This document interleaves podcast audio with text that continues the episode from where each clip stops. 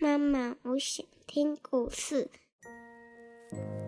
亲爱的小宝贝，你现在可以用你舒服的姿势躺下，眼睛轻轻的闭上，让苹果妈妈一天说一个故事，陪你进入梦乡。今天，苹果妈妈想说一个有小山猪巴豆，还有瓜牛小不点、兔子先生，名字叫做山猪妈妈的蜂蜜罐。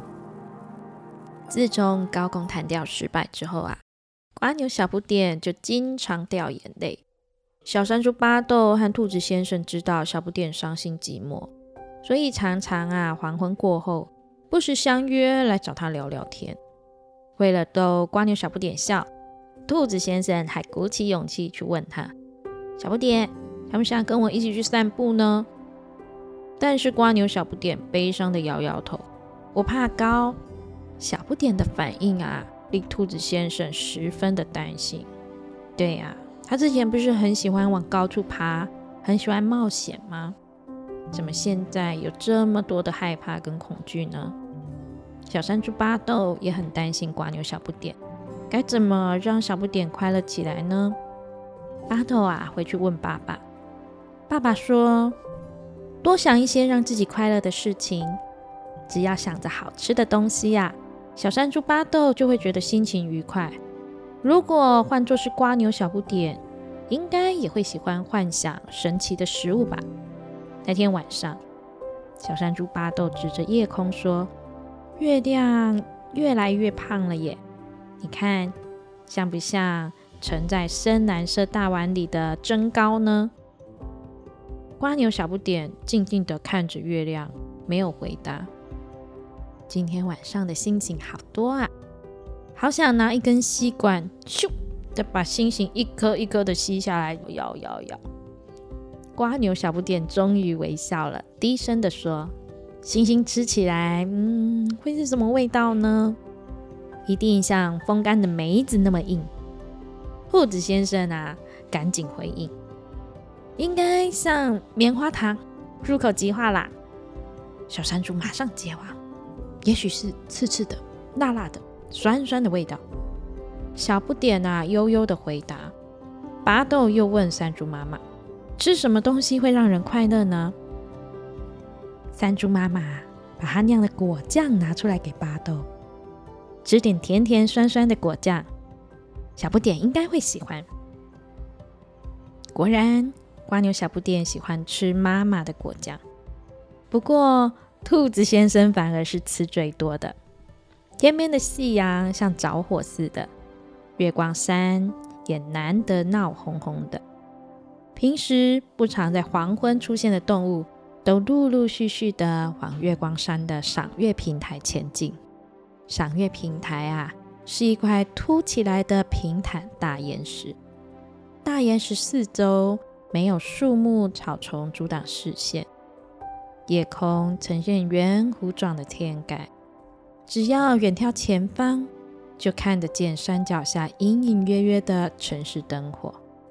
这里是月光山赏月的最佳景点。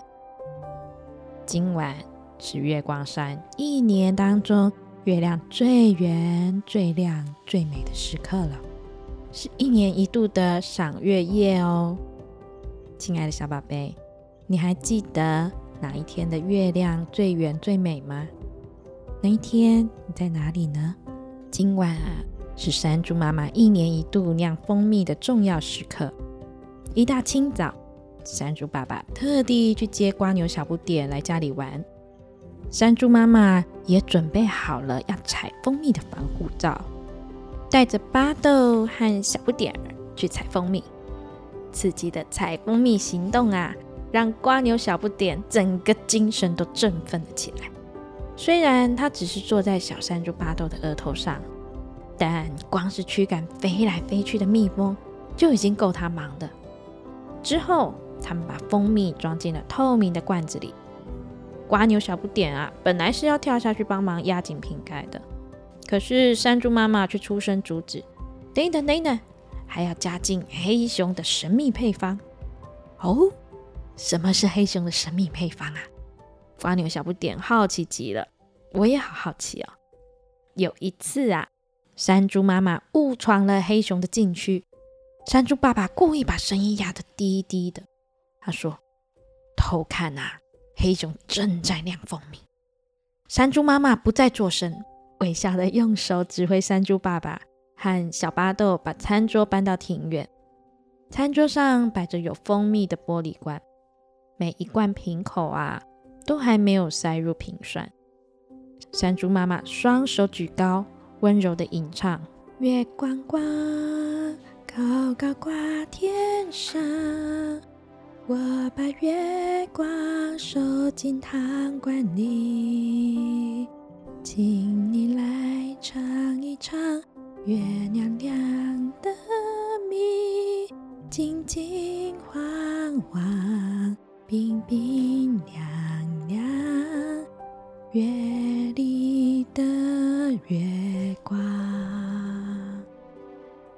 山猪妈妈闭着眼睛连唱了三遍，双手轻柔的在空中挥舞，软软的歌声飘上了夜空，仿佛把月光给召唤下来，流进蜂蜜的罐子里，酿成一瓶瓶美味无比的月光蜂蜜。好了，亲爱的小宝贝，你现在啊可以闭上你的小眼睛，做个甜甜的美梦了。明天又将会是美好的一天。妈妈，我爱你，晚安。晚安，我的小宝贝。